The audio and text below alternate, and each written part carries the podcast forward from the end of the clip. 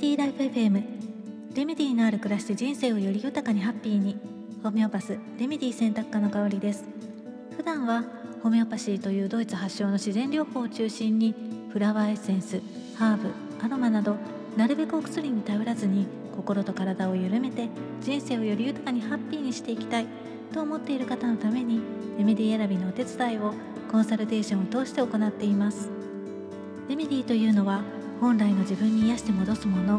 言葉気づききっかけといった全てを表す言葉。このチャンネルではホメオパシーフラワーエッセンスといった自然療法のことまたその時私の興味のあること楽しいと感じたことときめいたことなどもざっくばらんにシェアしていきたいと思っています。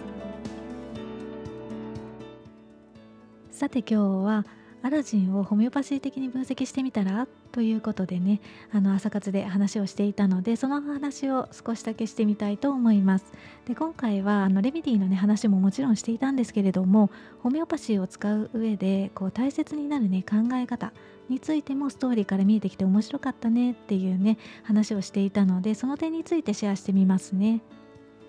まあ、例えばこうランプのね魔人のジニーがアラジンに魔法をかけてであのアリ王子っていうね王子様に変身させてあげるんですけれどもその時にこう魔法ではあのちょこっとね外見を変えることしかできなくって内面までは変えられないよっていうジニーのねセリフがあるんですね。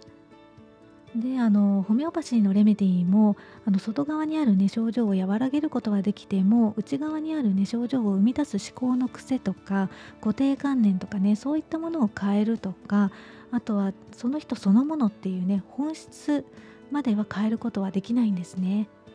じゃあこう辛い症状をね生み出すような思考の癖とかそういったものはねもう変えられないのかっていうと、まあ、そうではなくて、でまあ、最終的にはこう、ね、本人の意思と行動っていうものがキーになってきます。一つずつねお話ししてみますね。まずあの行動っていう面ではこうホメオパシーのねレメディ自体が自分を変えるのではなくってあのレメディやコンサルテーションを通して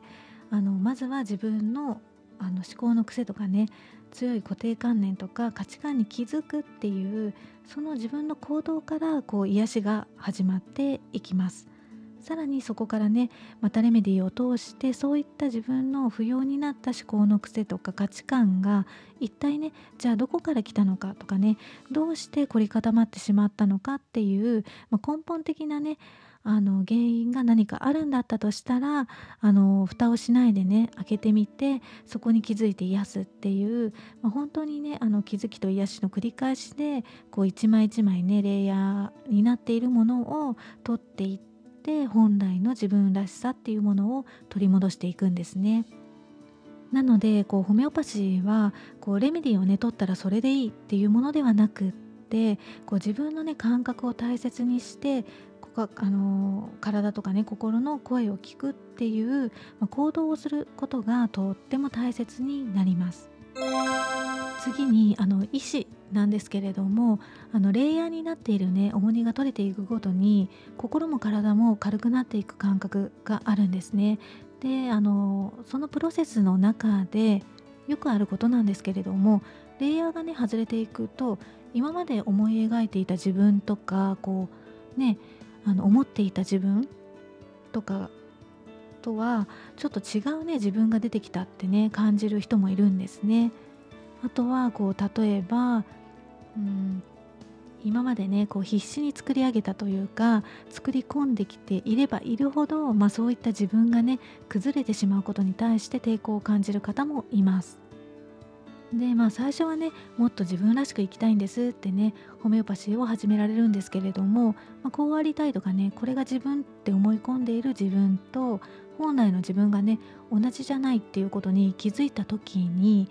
いやいやいやいややってそんなはずはないってねまた自分の中のこう強い観念にねとらわれてしまうこともあるんですよね。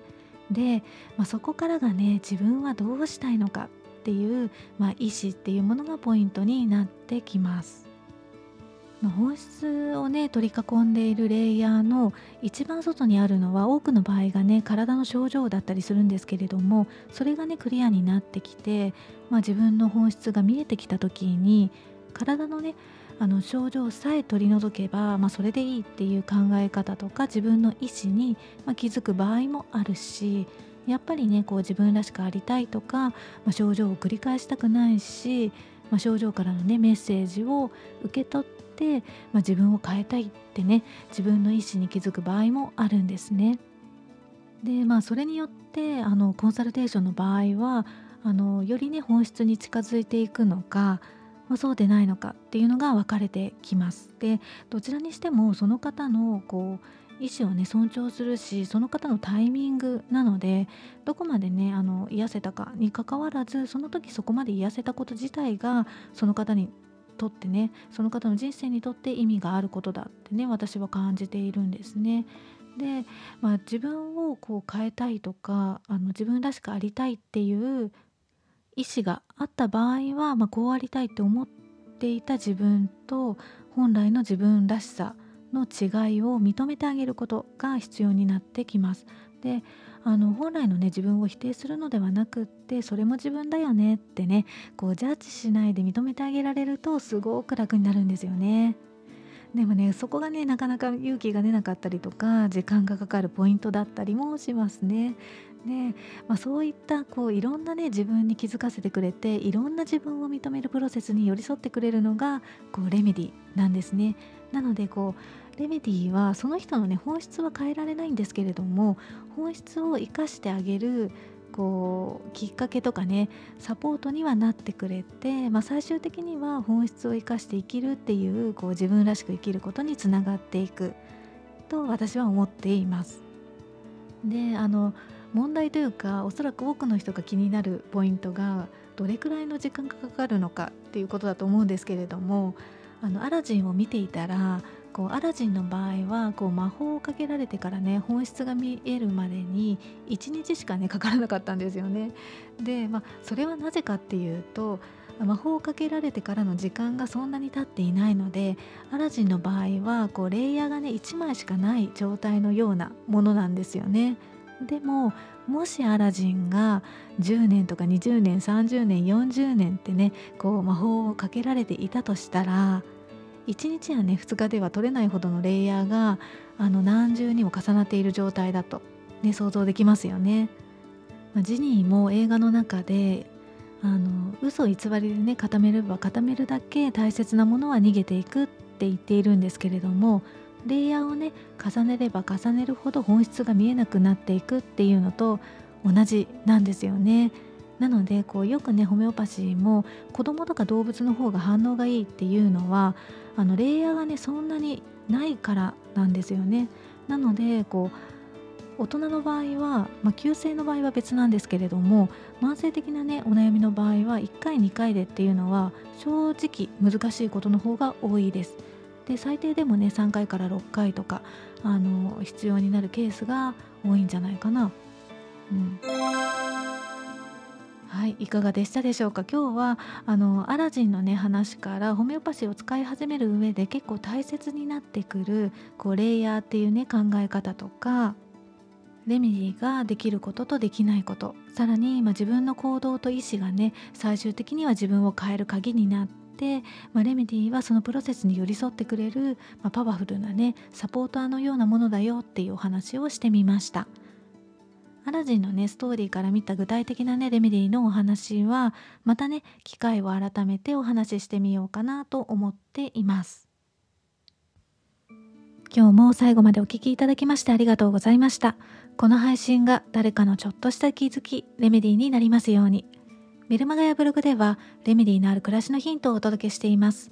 より具体的なレメディーの紹介もしていますので、ご興味のある方は概要欄のリンクを覗いてみてくださいね。また、皆様からのレターも受け付けています。こちらも概要欄にリンクを貼っていますので、この番組に関するご感想やご質問、あとはレメディを使って見たね体験談やこんな話をしてほしいななんていうお声がありましたら聞かせていただけたらとっても嬉しいです。それではまた。